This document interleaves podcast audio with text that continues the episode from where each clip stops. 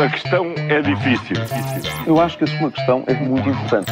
Eu não lhe vou responder essa pergunta porque não me apetece. Ficará eventualmente a pergunta no ar. É uma boa pergunta essa. E esta segunda-feira falamos de pontos de vista, andar por aí, venham as propostas, mas começamos por eh, tirar a temperatura à política. Vamos tirar. Vamos. Política quente em domingo frio. Júlio, que nova esperança traz neste início de janeiro? Olha, estava frio, mas os políticos resolveram aquecer o dia de ontem. O PS fechou o Congresso da internalização de Pedro Nuno Santos, PSD, CDS e PPM assinaram a AD. André Ventura apresentou-se como candidato ao Congresso do próximo fim de semana do Chega.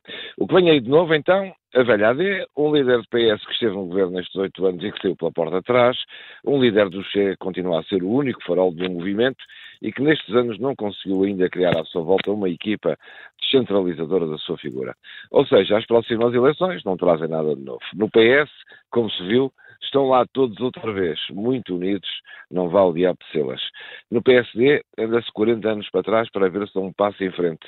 E no Chega, a Ventura sabe que é o elefante no meio da sala, da direita, mas quer ser o único elefante. Um panorama como o dia de ontem, um domingo quente, aquecido por um radiador antigo.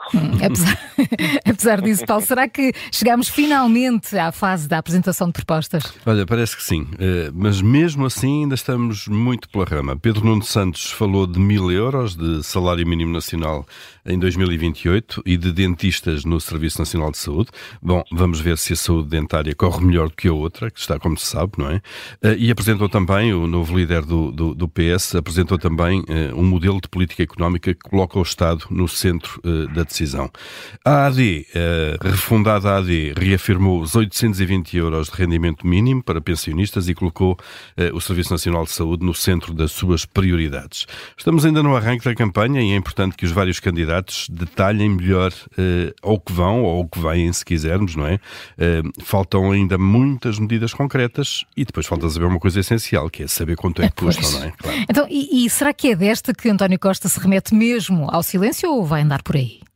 Olha, há algo que deve ser elogiado no Primeiro-Ministro que está prestes a cessar funções. Fez a transição para Pedro Nuno Santos aparentemente sem problemas, por dentro devia estar destruído, o que lhe deve estar a custar ver o seu eh, ministro, que tantos problemas lhe causou, tomar o seu lugar, mas eh, exteriormente, mais uma vez, mostrou a sua apetência para a política pura e dura, entusiasmado.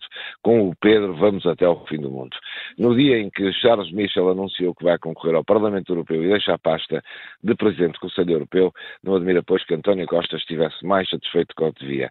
Vai, de facto, desviar-se da política nacional e concentrar-se na possibilidade de dar o salto para a Europa. E de lá ver-se o país de outra maneira e de lá vai com certeza poder perceber melhor que o país eh, não, não corre nada bem e nada nos diz que vai correr melhor à esquerda ou à direita, porque o panorama é, na verdade, mais político que qualitativo. Hum.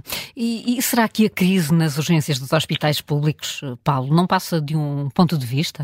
Olha, parece que sim, e quem o diz é Francisco Goiânia da Silva. Ora bem, eh, muita gente pergunta quem é Francisco Goiânia da Silva. Eu próprio, quando vi as declarações, tive que ir mergulhar um bocadinho no assunto. Ele é médico, foi técnico especialista do gabinete do secretário de Estado Adjunto e da Saúde entre 2015 e 2018, portanto, no primeiro governo de António Costa, se quisermos, eh, e agora faz parte do Conselho de Gestão eh, da Direção Executiva do SNS, portanto, ele integra a equipa de Fernando Araújo.